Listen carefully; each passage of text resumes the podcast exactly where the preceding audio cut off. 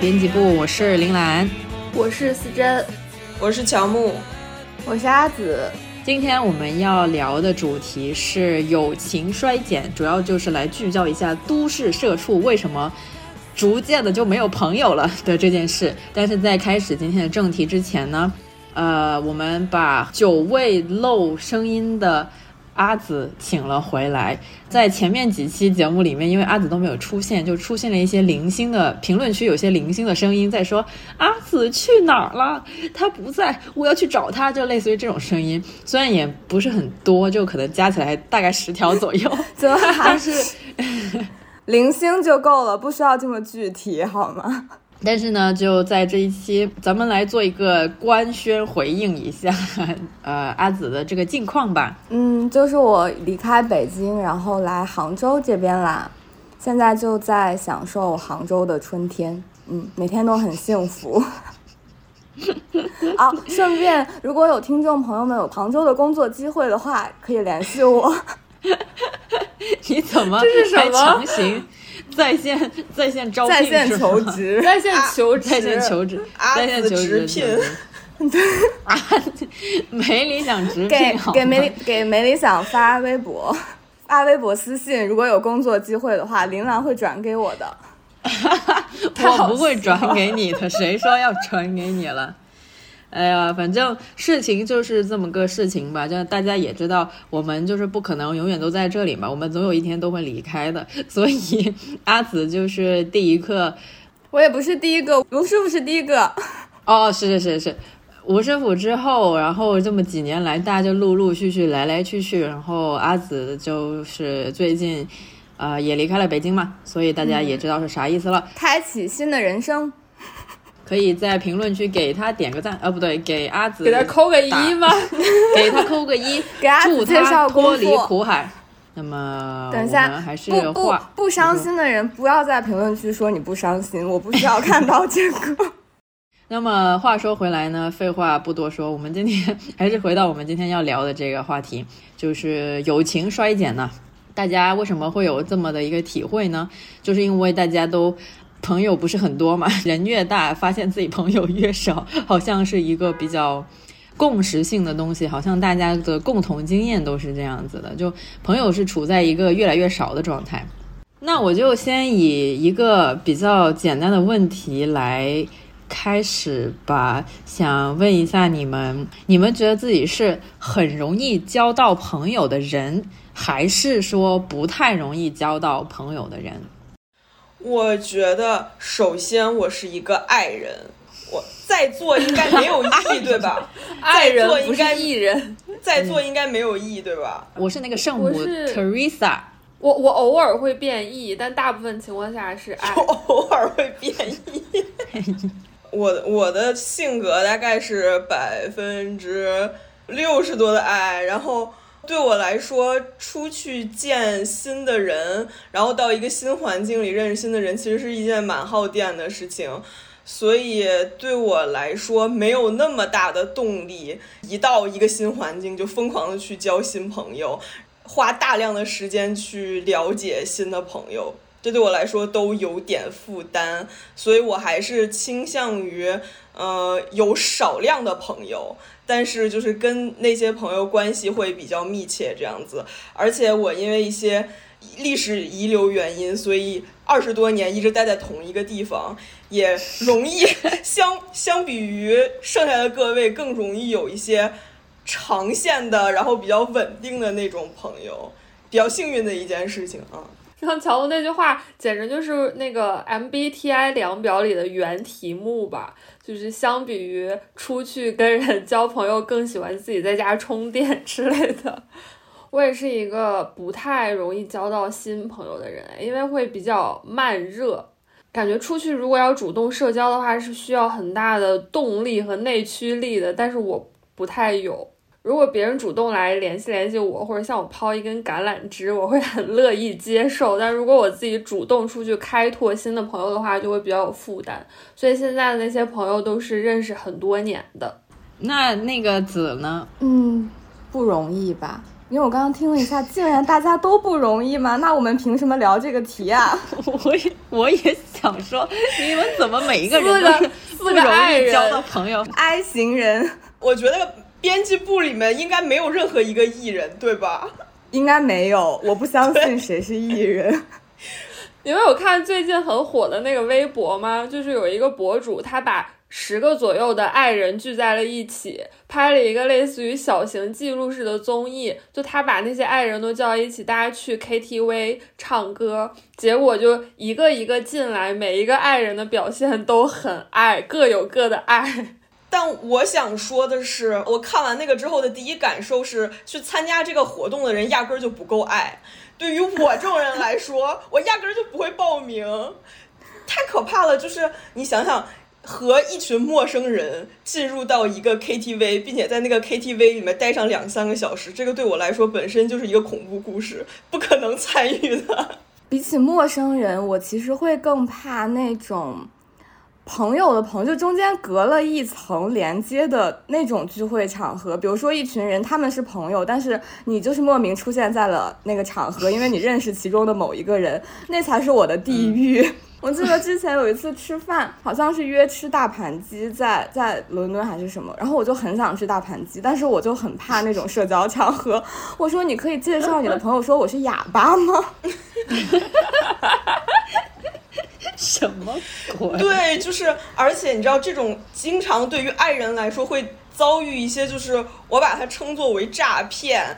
就是别人约我出去，我就会估量，我就会评估一下出去这一趟对我来说的耗电量，就是耗电量比较高的是那种。他很早，他约我的时候就跟我说，呃，会有他和一些陌生人，就这个事儿，这个事儿对我来说耗电量很大，我就会评估我是不是真的非常非常非常想去。我如果非常非常非常想去的话，我才会答应这件事儿。比他好一点的呢，是由一个我比较熟的朋友和一些我认识但是没有那么熟的人，这样子就可能还好吧，相当于开启一个话题就没有那么的费劲。但是呢，嗯有的时候会出现一些诈骗情况，就是你你已经跟这个朋友约好了要出去，然后他在出发，比如前几个小时或者当天上午突然跟你说，我还有一个朋友想来，你你可以吗？你 OK 吗？我还能说不 OK 吗？我就 我就说我 OK，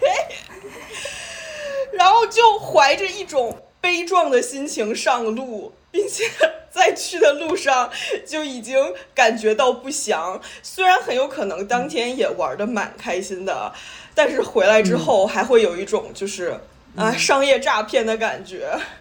我懂，我懂，我懂。比这个更过分的时候，有的时候来的不是另外一个女生朋友，而是她的男朋友。哇，这个时候我真的会感到很痛苦。就我有事儿，我先走了。你说，你说我我家爆炸了，我先走了，不好意思。哎呀，这种情况真的是我会记仇，就在我消火之前，他不可能再把我约出来了。咱咱们今天这个题就是要要崩掉了吗？就是结果一聊开，从第一个问题开始，突然发现所有人都是不需要朋友不容易，对，就是不想交朋友的那种人。但是我交朋友说容易也蛮容易的，因为有一个第一准则是，只要他喜欢我就好了。就是只要 他是一个喜欢我的人，那我可以不介意他的一些其他的点，我们就可以成为朋友。其他的点，比如说呢？比如说什么政政治观点呀，呃之类的吧。那怎么说呢？咱们这四个人都是不容易交到朋友的人，呃，对，然后我也是这样的。那咱这个还有什么好说的呢？就没有什么好说的。我们 进入就下一是，甚至趴。最后还有一个问题是社交技巧，请问我们能给人家提供什么？你不要在这里提前剧透。你现在这样的话，听众他为什么我就要听到想说，最后？如果你想要交朋友的话，快走，离开这期节目，给不了你任何 东西。我有一个问题，在座有那种会主动的加聊就聊天软件，就是在线上跟陌生人聊天的那种，有有人有这种爱好吗？啊，我我我是啊，行，阿紫快说。那你那你那你上一道题你装什么不交朋友？啊，我以为是现实。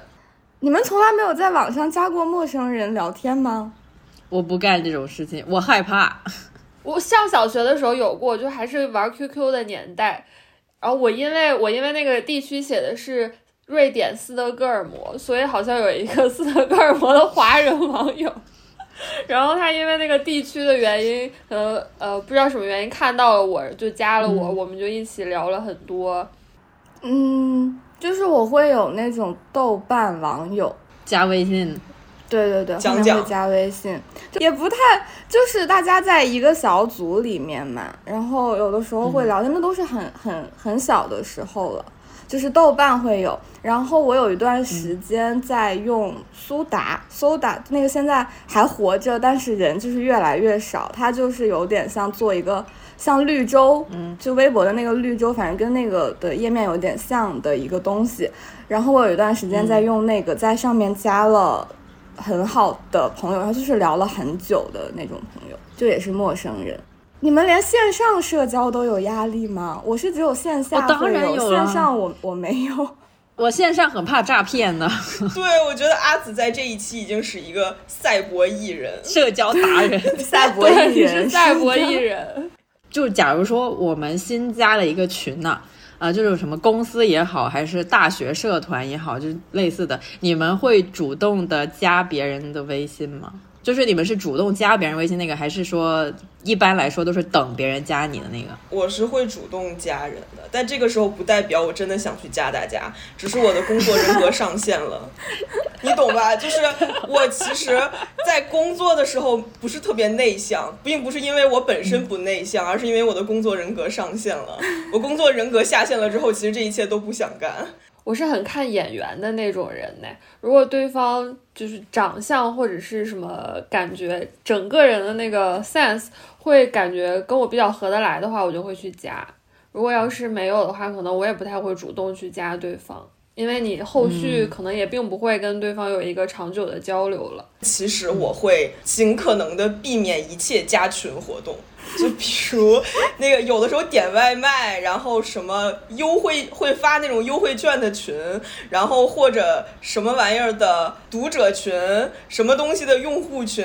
呃，以及什么售后群，我都不会加。就如果要参与这项活动，一定要加个群，那我会选择不参与这项活动。我懂，我懂。我想象不到吴师傅竟然如此的爱。那只是那只是就是其他的其他的人格占领了上风，营业人格，营业人格。好吧，好吧，我们来聊一下都市社畜的友情衰减故事。鉴于大家都知道了，我们不是那种特别热情的朋友，或者说就不是那种特别会去努力交朋友的人嘛，所以呢，生活中这个越长越大呢，可能逐渐就会经历到一些。呃，友情衰减的故事，或者说叫什么友情尴尬期吧，就是跟我们原本为数不多的朋友 进入了一些怎么说呢，有点尴尴尬尬的状态的一些经历。思珍要不要来说一下？之前因为我就是听过你说过几嘴你的呃友情尴尬期的故事，不知道现在怎么样了呢？现在现在就是还 OK 了。确实，我最近经历了一段友情尴尬期，也是还挺有意思的。因为我之前从来没有想过，原来那种关系可能十几年的朋友，还是有可能会进入一段很微妙的时期。因为我之前是属于那种我不太会自己处理自己的情绪问题。如果我要是在工作当中遇见什么想要吐槽的，或者是有些不爽的东西，我是会。复制粘贴同样的吐槽发给几个朋友的那样的人，然后我发给他们之后，我就会收获不同的朋友各个角度的反馈，然后我这个情绪就散去了。可是后来你会发现，随着大家的工作越来越忙，你把自己的情绪吐槽给别人，对别人来说可能是一种负担，然后对方可能并不想要也不是说接收吧，因为你原来可能就仅仅只是想着要去吐槽，把这个情绪给它消化掉，用一种比较大家呃吵吵闹闹的方式给它消解一下。可是后来发现对方对方也很忙，可能也没有空去回应你的这个信息。你有时候发过去一条信息再回复，可能是几个小时以后了，但你也会理解他可能是因为很忙很忙怎么样的。然后我前段时间尴尬期就是我我意识到就有些有些问题你必须得去自己解决或者是应对。因为我那个特别好的朋友，我跟他认识得有得有十几年了，真的是大十几年了。然后他也在北京工作嘛，但他那段时间就是消失了，消失了得有一个月左右吧。是因为他的工作当中遇到了很大的问题，他的上司对他就不太好，整个人都非常疲惫。因为他疲惫，所以他就不想要去联系任何人。然后后来是我没忍住，我就问他：“你怎么消失掉了的？”然后他就告诉我说：“怎么怎么样？”他说发过来那段话之后，我才知道原来他这段时间经历了这么多。可是他经历了这么多，我又知道对方的那个情绪状态是属于他其实不是想要跟你说太多的。因为他既然选择了沉默，肯定代表他想要自己一个人默默的去消化这段情绪，而且他肯定也还没有消化好，所以他就消失了。而这个时候，我就会有点，我就会有点不知道怎么办，因为我也不知道是要安慰对方好，还是把他约出来好。因为约出来的话，似乎也不太行，因为对方就是想要自己消化这个情绪，所以整个就变得有点尴尬。你不知道什么时候是那个把他约出来的对的时机。后来就。呃，是也是在不久之前，他就主动联系我说我们出来吃晚饭怎么样？正好那天晚上我也没事儿，我们就一起去吃晚饭。然后他就感觉上是自己一个人消化处理的差不多了，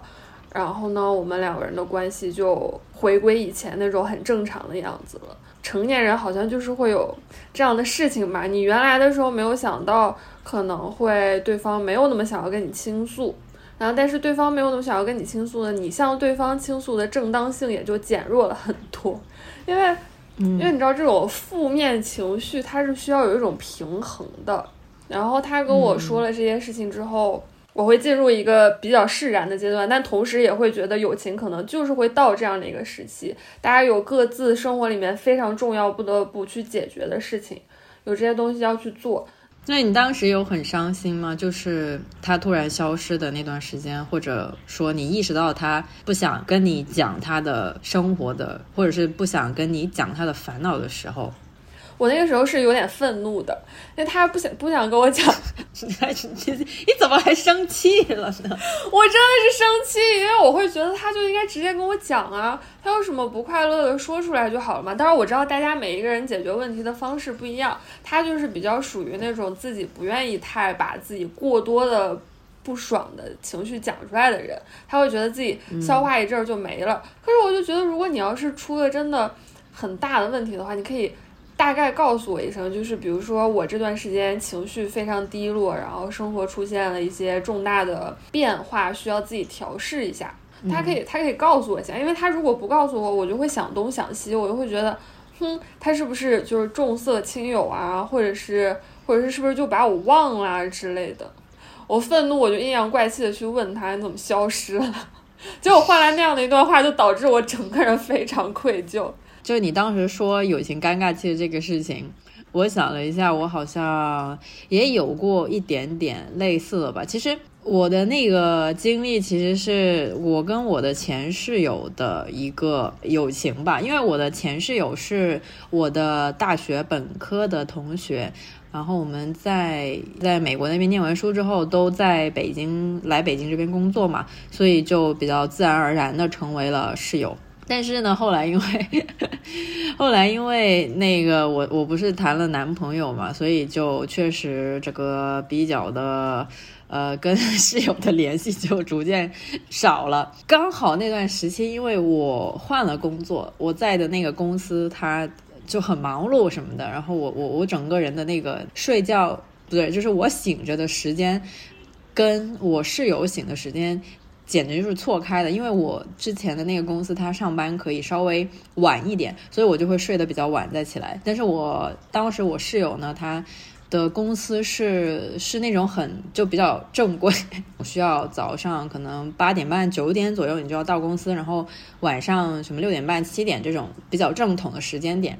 所以就导致了一个，我跟我的室友根本就一一天下来根本就碰不了面，呃，因为平时下班以后他也会在自己的房间里面嘛，就没什么特别的事儿的话，我们也不会说话，所以就逐渐的又因为我谈了那个男朋友，所以周末也可能会出去嘛，就逐渐的就变成了这个非我本意的，即便是住在同一个房房子里面，但是根本就碰不到面，所以我一直都觉得有点。不好意思的，那么这个事情最后是怎么解决的呢？最后的解决方案就是我的室友她也谈了一个男朋友，所以我们就成，救命，各搞各的。对，然后我们最终就变成了各搞各的，然后我们也非常愉快的决定了说，哦，那我们明年可能就是要大家都搬出去了，就可以 不用一起住了，大概就是那种。结局竟然是快乐散伙人，对，竟然是这么说好像谈了一个男朋友，这么说好像非常非常的无情，但是也没有了。我我我的前室友后来他就。也也离开了北京了，然后他现在就去了南方那边工作嘛，嗯，我我我就一直没有跟他很直接的表达出感谢之情或者是什么，因为因为我交朋友我是那种我不太。会说出来，就我不是那种那那种能力我是没有的，所以我好像也没有跟我的室友，我的前室友有一个特别好的道别那样子。当然，当然他他走之前我们还是吃了饭的哈。但我就一直觉得我们的那个友情，就就是这种一起来北京打工的那种打工人的建立起来的那种友情，好像就是因为我先谈了对象，然后逐渐的衰减了很多，然后因为。我之前谈对象的时候，有一段时间，他那个时候他还没有对象嘛，就会导致他他自己在家的时间特别的多，特别的长，所以我还是蛮内疚的。但是怎么说呢，我内疚是内疚，但是我也没有在家陪他，对，都是我的锅，不好意思哈，在这里向我的前室友道一个歉。我不知道吴师傅跟阿紫会有这种因为谈了恋爱而跟自己的同性朋友。走远的故事嘛，或者是就别的吧，也不一定是谈对象了。我这个有点太什么了。没有哦，没有，没。我我我特别理解，我特别理解吴师傅说没有，就是因为交朋友他是需要友情的维系，不渐行渐远，它是需要一定的空间限制的。那像吴师傅这种空间几乎没有变动过的人，他确实是可以一波朋友一直玩到底，不会出现渐行渐远这种状况。我是觉得，我有感觉到一个很社畜或者很成年人友谊的一件事情，就是你会有很多朋友，是你知道他是一个好人，你就是你知道他很好，你也很想跟他把这段友谊维持下去，但有一个最明显的问题，就是你再也不知道该跟他说什么了，然后你也再也没有那种顺畅的跟他开启一段新对话的机会。就是对你很珍惜他，就是你很珍惜他，但是你们没有话可以聊了。尤其是这几年，有一个很明显的感觉，就是我感觉我在愿意投入去交一个那种真正的深深层次，好像也不能这么说，就是比较紧密的那种朋友的热情，感觉闭合了。就是因为我们都有过那种十几年的朋友，知道经营这种友谊其实是一件很花费心力、很花费时间的一件事情。呃，其实那种就比如十年的朋友关系很好的话，比如你们有可能你们会有一个群，那个群的聊天记录三百六十五天都是亮着的，就是你们基本每天都在说一些废话。你有那么几个朋友的话，其实已经占据了。呃，你的很多表达欲，或者你每天用来聊天的很多时间，放在近几年的话，感觉并没有特意的一定去追求成为这种样子的朋友，而是其实是去找一个搭子。就是，嗯，我感觉这个也是很多人正在遇到，就是不再试图去交朋友了，只是在试图去找搭子。搭子跟朋友的区别就是。你跟这个搭子只需要有，比如你们两个住得很近，你们两个愿意喜欢吃一样的饭，有着一样的爱好，你可以一个人同时有很多的搭子，你们不需要有很深层的关系，只是你看到这个话题的时候，你知道跟他交流这个话题是没有门槛的，你知道他懂，所以你会很乐意把这个跟这个话题相关的内容分享给他，然后你们可以聊下去。但是跟这个话题没有。关系的部分，你是不会跟这个人分享的。一方面是因为不愿意，一方面也是觉得，就是我跟人家聊这个话题，对人家来说有什么价值？因为没有感觉，呃，关系深到那个份儿上，让人家花费时间跟心意来了解人家并不感兴趣的东西。嗯，所以感觉就是这两年的友情关系都在变得搭子化了，但是到头来，嗯。比较亲密的朋友，还是以前在有更多交友热情的时候留下来的那一些，疯狂点头。但是，就是这个事情的遗憾就在于建立了深刻联系。就对于我来说，我。因为我是一个对待朋友层级非常，就是心理上层级非常分明。我大概会知道我和他的关系在我的心里是什么位置。他和我的就是我会默默默的给自己的朋友评一个级，就是在在第一级的朋友只有两个。就是对于我来说，就是第一级的朋友就是我可以跟他分享一切的事情。我知道我出了任何事情，哪怕我去违法乱纪了，他们都一定会支持我。然后我可以随时管他们借钱，然后随时我最不堪、最狼狈，就是没有任何禁忌的这种朋友只有两个，但是他们现在就是在空间上，在已经跟我离我太远了，大家在不同的行业，在不一样的国家，甚至还有时差，就是即便我们对彼此依然很重要，可是，可是那个那个关系已经不是小时候一起去厕所的那种关系了。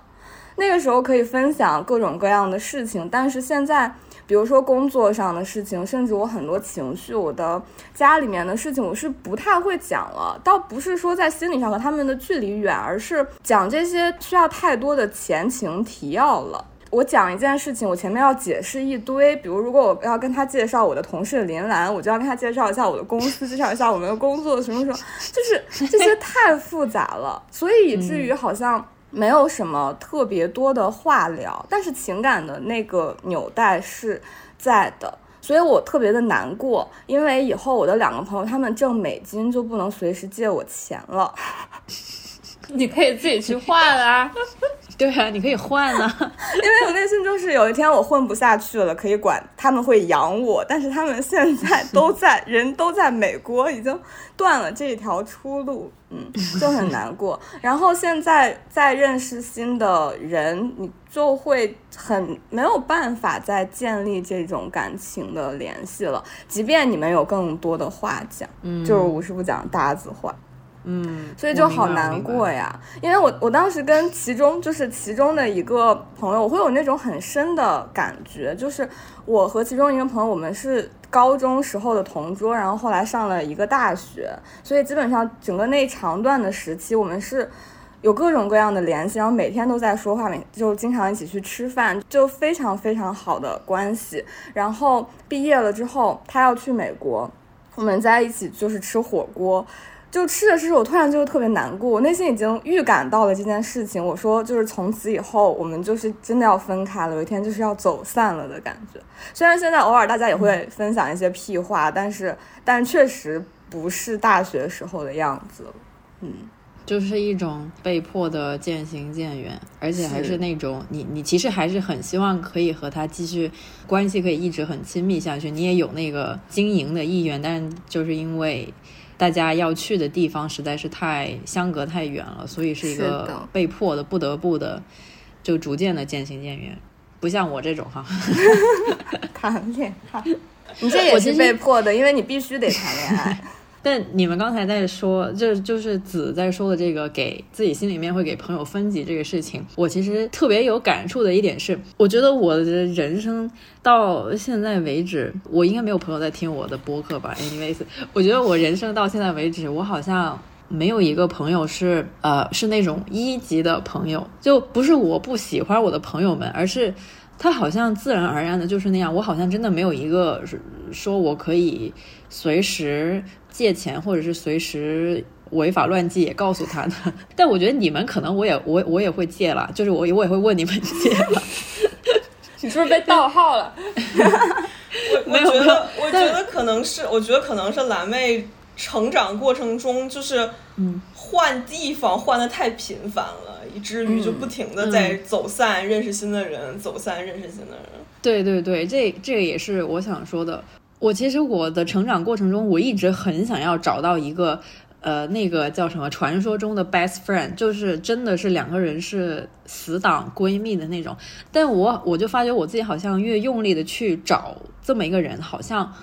就真的找不到，就直到很久很久之后，我才稍微的放下了一点点这个交友执念，就好像可能真的是找不到这么一个我们彼此在彼此的心目中都是 number one 的那种最好的朋友。后来就是发现说，可能很多在我的心里面是二级或者是三级亲密的那种朋友，其实也。也也是非常好的依靠，也可以满足我很多的这个社交需求，或者是关于友情的需求，所以逐渐的就，呃，没有再去追求这个一级好朋友的这个执念了。但我以前真的非常羡慕。但我觉得我的问题可能就在于，我有一级好友，但是我还想要把我的一级好友变成我的搭子，因为我跟我那个就是我刚刚说的那个最好的朋友，我最好的朋友可以说是有。两个吧，或者两三个这样子，然后刚刚那个就是其中之一，而且他人也在北京，就是因为他也在北京，所以我就会觉得我们是不是可以经常出来吃个饭，或者是聊聊天儿干嘛的？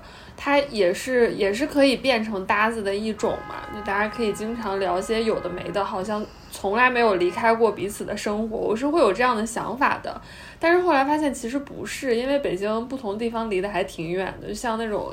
异城 异地一样。嗯，可能有时候你不得不去给自己的朋友做出一个拆分。你知道他是一个很好的朋友，永远会在你的心里占据一个很重要的地方。你可能付不起房租，也可以找对方借钱。但是呢，平常的时候你也要习惯对方没有办法呃出现在你的生命生活当中。对，其实我觉得那种比较亲密的朋友，还有一点就是，嗯，很有安全，对彼此来说都能感觉到安全感的一种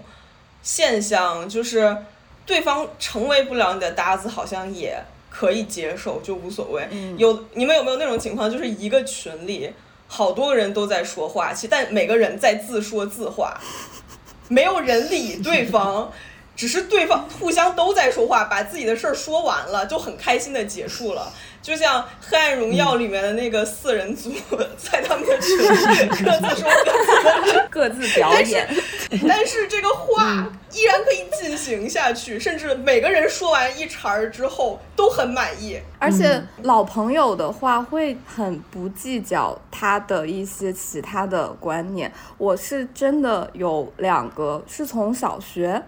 我们小学有一群朋友，就是一直到现在还会定期聚会，然后还会在群里讲话的这种。然后其中有两个男生，他们在北京，我们还在北京的时候，就会一两个月可能会吃一次饭之类的。他们两个呢，就是 会把资本家和挂路灯挂在嘴边的这种人。但是你会觉得，如果你现在遇到他，你会离我逃离二十米远。但是你知道，你们是一起长大的，你们一起经历了很多事情。你知道他本质上是一个好人，他是一个善良的人，就觉得可以。大家不聊这些就可以，我们聊一些别的，照常可以一起吃饭，依然会觉得很安全。嗯，对，我觉得可能就长大了之后，大家都会有意识的给彼此留出一些空间。咋说呢？也算是成熟的一种表现吧。就。嗯，越长越大，就会发现你真的很少很少能够遇到说跟你完全一致的人，就不管是。什么生活观念很难能够做到一致吧，所以感觉可能成年人的友情就是互相都会留出一些个空间和距离，反而是大家会觉得比较好的一种方式。就我们都知道有些事情就不用去嗯那么仔细的追究它了。就虽然我们不在某一个事情上达到百分之百的共识，可能会让我们没有那么的亲密，但是这个反而是维持一个更大，就是大局观、大局上 让这段关系和谐的一个点，就是这些空间留有一些空间。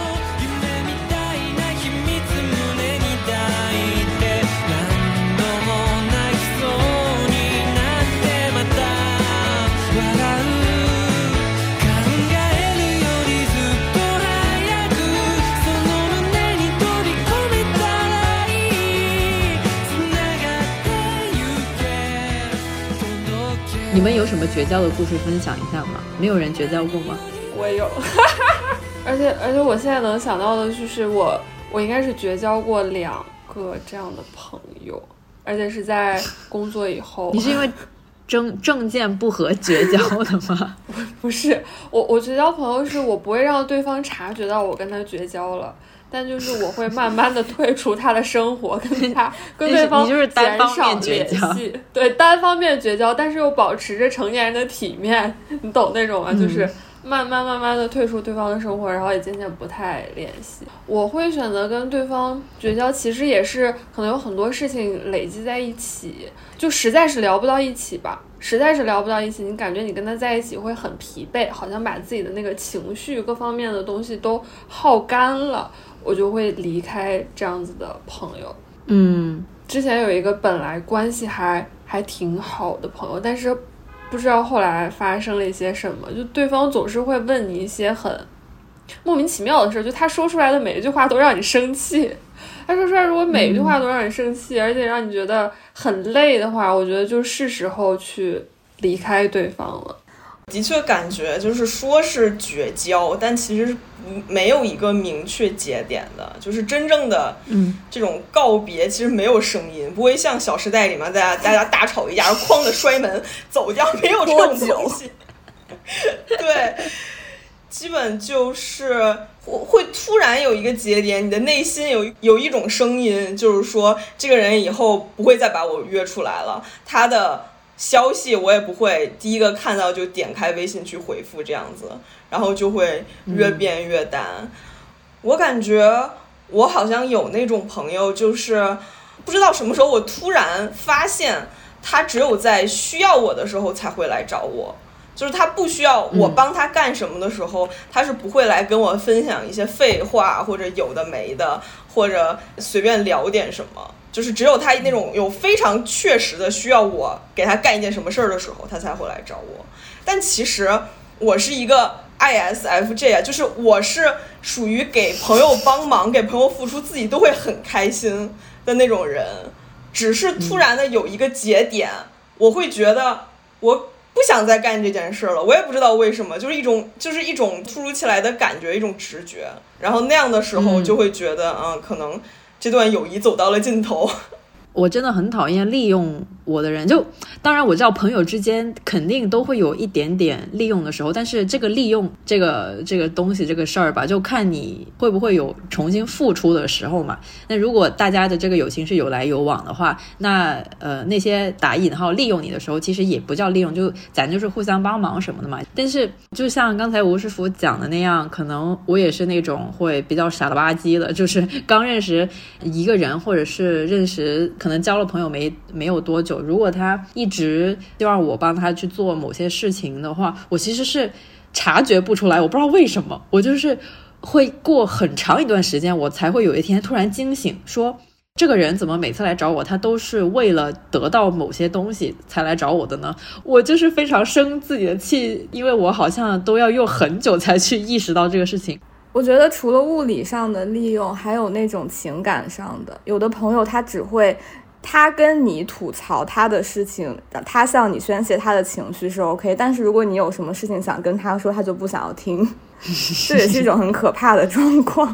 我们刚才也讲到了一些个绝交的经历嘛，但咱也不是绝交，就是逐渐的不再当朋友的这种经历。但你们有没有呃修补友情的时候呢？就绝交是我们决定要抛弃这个人，我们不想再跟他有更深的联系了。但你们有没有过那种觉得说，就是这段友谊不知道为什么发展到了一个比较尴尬的位置，然后你想要去做一些事情去让他。变得更好呢？就是去修补友谊的时候有过吗？好像是有过的，但是像你你刚刚说发展到一个比较尴尬的阶段，我突然想到我上初中的时候的一件事儿，那个时候关系很好的有四个朋友，所以你知道女生大家加上我一共是有五个人了。呃，既然大家关系都很好，那肯定会出现这里几个人里面谁跟谁关系更好一点，然后谁跟谁关系可能稍微稍微远那么一丢丢丢丢。但是在这样的团体里是你是很难免去控制这些东西的。然后我有一个女性朋友，她是她是属于人很敏感的那种，她也容易想比较多，所以她可能会觉得跟我们另外四个人的关系有一点点远，于是她就写了一封信。因为当时大家都很小嘛，所以他写了一封信，就好像说感觉没有办法继续跟我们做朋友了，因为好像到了一个比较尴尬的阶段，他好像有觉得自己被忽视，他就写了这样一封信来。我们剩下的人看了之后都感到很难过，因为大家一直以来都是关系很好的朋友，就不明白是因为哪些小事儿或者是细节累积，最后造成了这样的一个结果。然后后来我们。就想办法怎么去挽回这段友情，其实也是大家冷静了一段时间。后来后来挽回就是通过，还是在呃，比如说放学的时候一起回家啊，或者是下了课之后一起去干个什么的，就通过这种小事儿一点一点的击破对方的防线。然后当击的差不多的时候呢，你再。可能一起写一封信，然后告诉他，其实你在我们心中还是非常珍贵的朋友。等一下，是这什么时候的事儿？初中啊，初中也就初一、初二吧，顶多应该是初一左右。或者初二，反正那时候很小，对，可能就是一人写几段话的这种，然后拼成一张信纸交给对方。而且因为那时候实在真的太小了，对方就会把，就不是说对方，就所有人都会把友情当成是一件天大的事情。如果谁要跟你绝交，或者是误会你，你就会非常非常难过。但我也觉得很可爱耶，就初中的时候做这种事情。呃，说到这个修补友情，我其实也有一点点。我后来是自己反思了一下，可能是因为我说话有点口无遮拦，就是我我可能是某一在某一某一次某一个场合说了一些比较伤人的话，但但我把它我说话的时候把它当成了一个呃好朋友之间的调侃，当时说出来的时候我没有很在意，但是我事后就。我我可能比较迟钝，就是我很后来我突然觉得好像说这个话不太好，然后就觉得好像有伤到对方的心了。但后来我就是下定决心，就是跟对方说了对不起。我感觉子跟吴师傅都不会是那种口无遮拦的人，所以你们没有需要修补友情的时候。但的确是，就是就是相当于你在跟一个比如刚认识的人或者。的搭子会在他面前成为一个很包容，然后很能接受一切，然后非常正确的那么一个人。但是直到跟他变熟了，就是跟他变变熟的那么一个标志，其实是你开始说一些怪话，开始说一些骚话，就这个才是 表示你们两个有变熟，会有变得变得更更更紧密吧？对。不过我是我是没太尝试过就修补，就这件事儿我没发生过。但是我我会很相，我会蛮相信有的朋友，就比如你们曾经熟过，但是因为一些原因或者怎么样，就是淡了。然后某一天，就比如他发了一个朋友圈或者什么，你会发现你们又有了一种又又有了共同的新爱好。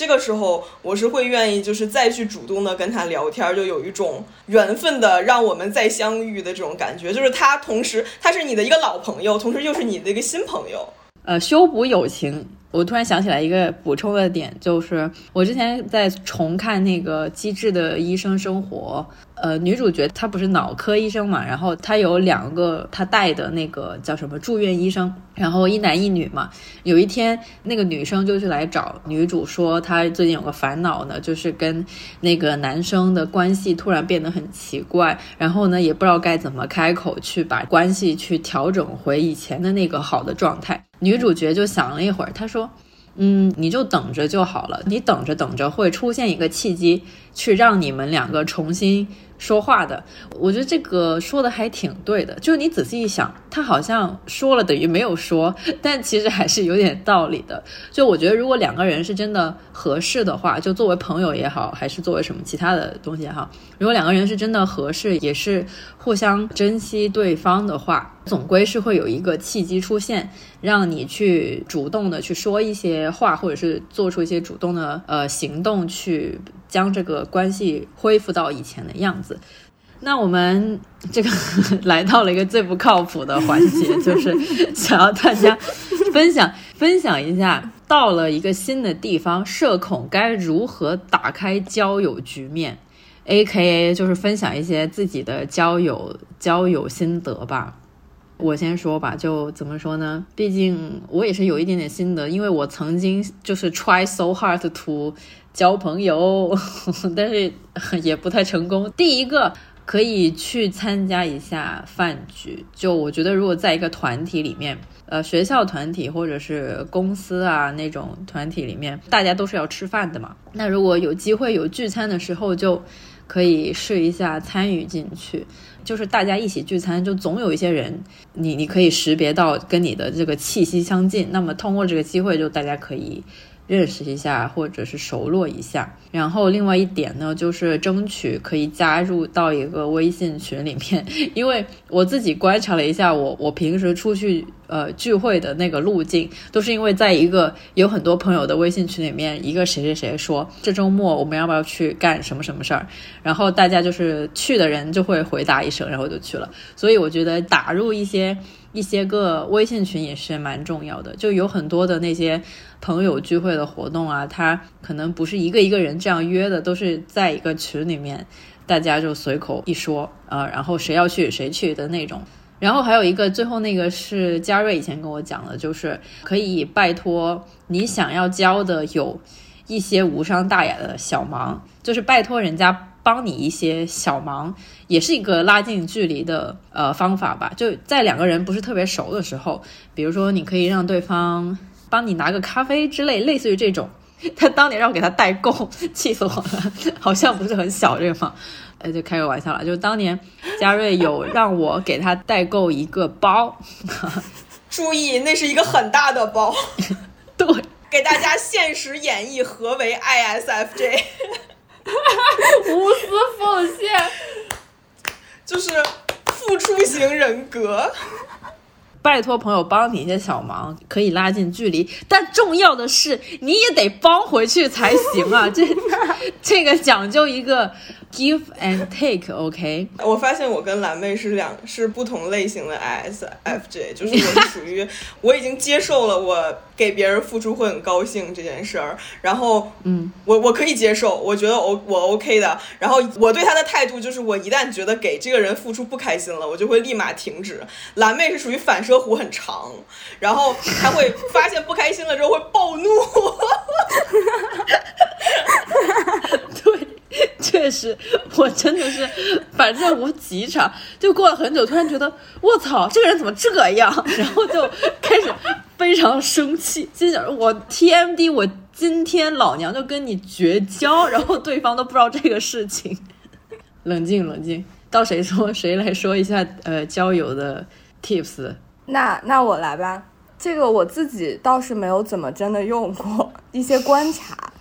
是去年看什么《月上高阶职场》里面有一个妙妙，她有一个爆炸头，所以她出现在任何场合，所有的人都会跟来跟她搭话，询问她的爆炸头。我就觉得，那如果你的身上可以有一个特点，不管是发型还是什么口红的颜色、妆容，或者是什么衣服、包、帽子，就是这些。你带一个有特点的东西来，就会给别人造成一个可以来跟你搭话的契机，还蛮好的。嗯，我是有，就是有戴过帽子，然后有被搭话说话，你的帽子好好看。思珍呢？我觉得我的方法不适用了。我原来的方法是，就是大家午休的时候一起出去买咖啡，但后来呢，就变成了公司附近没有什么好的 卖咖啡的地方。所以这个方法就有点失效了，但是我觉得好像你如果有咖啡需求的话，可以跟对方一起点外卖，这也是一个小小的促进方式吧。就是你识别出对方可能是会跟你有一样需求的人，可能闲着没事儿的时候，偶尔问那么一句，可以拉近一下彼此的距离。嗯，我有一个呃小 tips，就是不要害怕多向别人展示你的爱好。这样的话，如果别人也有相同的爱好的话，你们就可以迅速的通过这个爱好搭上话，并且并且一旦有了共同的爱好之后，你们的这个聊天话题可以持续很久。就比如之前也是我来这边之后，嗯，我感觉交朋友也是有点遇到困境，然后。之前就在，比如回家路上跟同学一起回家，然后就会聊到喜欢音乐剧，然后就马上会有喜欢音乐剧的同学，就可以一直聊很多，并且到后来一起去约音乐剧，或者还有的同学是因为加了 ins，他发现我在 ins 上面给男团点赞非常狂野，然后就是说他他来找我，他来他来找我开启话题的。点是，就是觉得我的 ins 人设跟我本人的人设非常不一样，因为对于人家来说，对于人家来说，ins 是一个非常非常正式的那么一个社交平台，代表你的个人形象，会像装修 QQ 空间一样，每天装修自己的 ins。对于我们来说，就是一个狂野的法外之地，所以完全没有这些条条框框。对对对对对对对，我在 ins 上也是也是会关注一大堆我喜欢的那种什么韩国韩国 idol 韩国演员。然后经常看到他们发什么，我就点赞、点赞、点赞，反正 nobody cares，就不是那个国内的社交媒体，所以就点赞、点赞、点赞、点赞。我我觉得其实倾听别人的爱好也挺重要的，就是包括每个人说到自己爱好，其实都会有很多话可以说，也是你去了解这个你的世界版图之外的事情的一个蛮不错的渠道，并且。就是一旦你知道他有这个爱好之后，就是哪怕你们的联系没有那么紧密了。我之前有一个朋友，就是他是开 vintage 店的，他很酷，也是因为他是那种很外向、很外向的那种性格。虽然我很喜欢他，但是没有太多话题。直到我出去玩的时候，我看到呃那种很有意思的 vintage 店，我就会突然发照片给他。尽管之前我们已经好几个月没有说过话了，他也会很自然的接上，然后我们会。就是很自然的聊起来，我觉得知道对方的爱好也是挺重要一件事情。嗯嗯嗯，没错，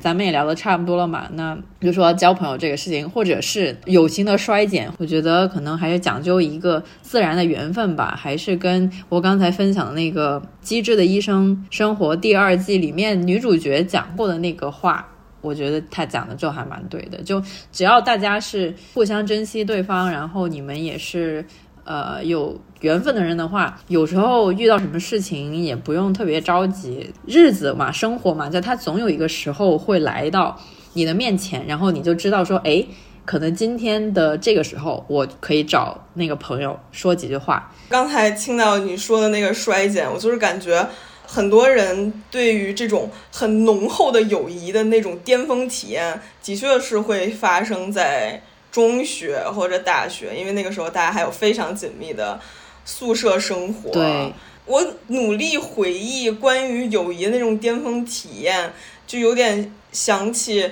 也是中学的时候我去同学家住，那个时候我们真的是各种爱好都是一样的在一起，然后临睡之前躺在一个被窝里面。因为我们都在看一样的小说或者看一样的东西，就会就可以接龙，就是他背一句我背一句，他背一句我背一句，然后中间无缝的切换到另外一本小说，他背一句我背一句，就是那种巅峰体验。当时会觉得真的很快乐，然后到后来其实也不会再有了。但是现在的那种友谊会呃变成另外一种样子，就比如是嗯一起约饭的时候。他先到了，然后我到的时候发现他给我留出了左边的位置，因为我是左撇子。我感觉这种其实也是蛮温暖的，或者你会发现很多时候有一些非常废话，就其实发给谁都行，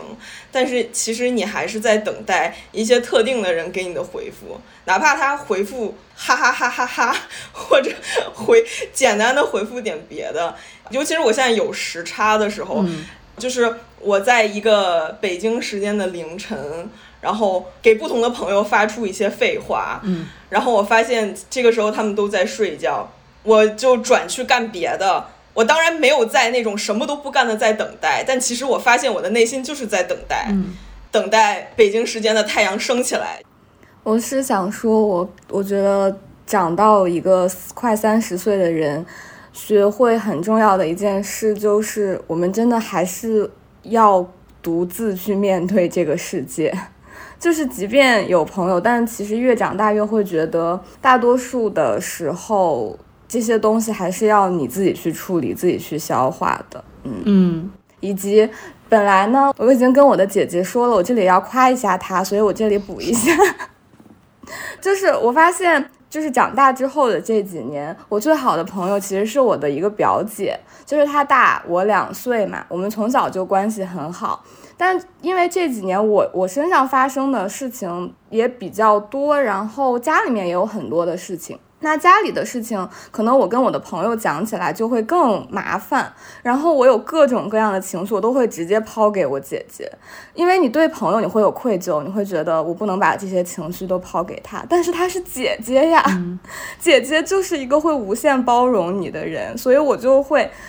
焦虑的时候就会连续给他刷五十条那种消息，也太多然后还了啊！你为什么不理我？你不爱我了吗？嗯，对对对，然后他他在那种时候就一直都会在，所以我就是我就想说，我那天跟他说了，我说我们今天这次聊这个，我要感谢你一下，好的。所以不要剪掉，要留着给他听。好的，好的，不剪掉，不剪掉。那我们今天大概就聊到这里了。如果你喜欢这期节目，欢迎把这期节目分享给你的好朋友，或者是你有想要交友的对象，欢迎把这期节目也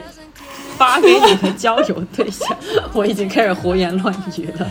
或者你可以在评论区艾特你的好朋友，好吗，朋友们？好了，不说废话了。那呃，我们就聊到这里，我们一起在三二一说一个就这样吧。就这样。吧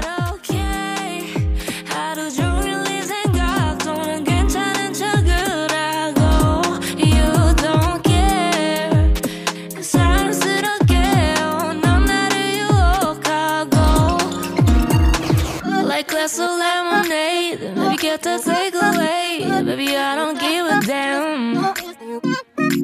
우린 그냥 친구 사이 허물 없는 그런 사이 Like nobody doesn't care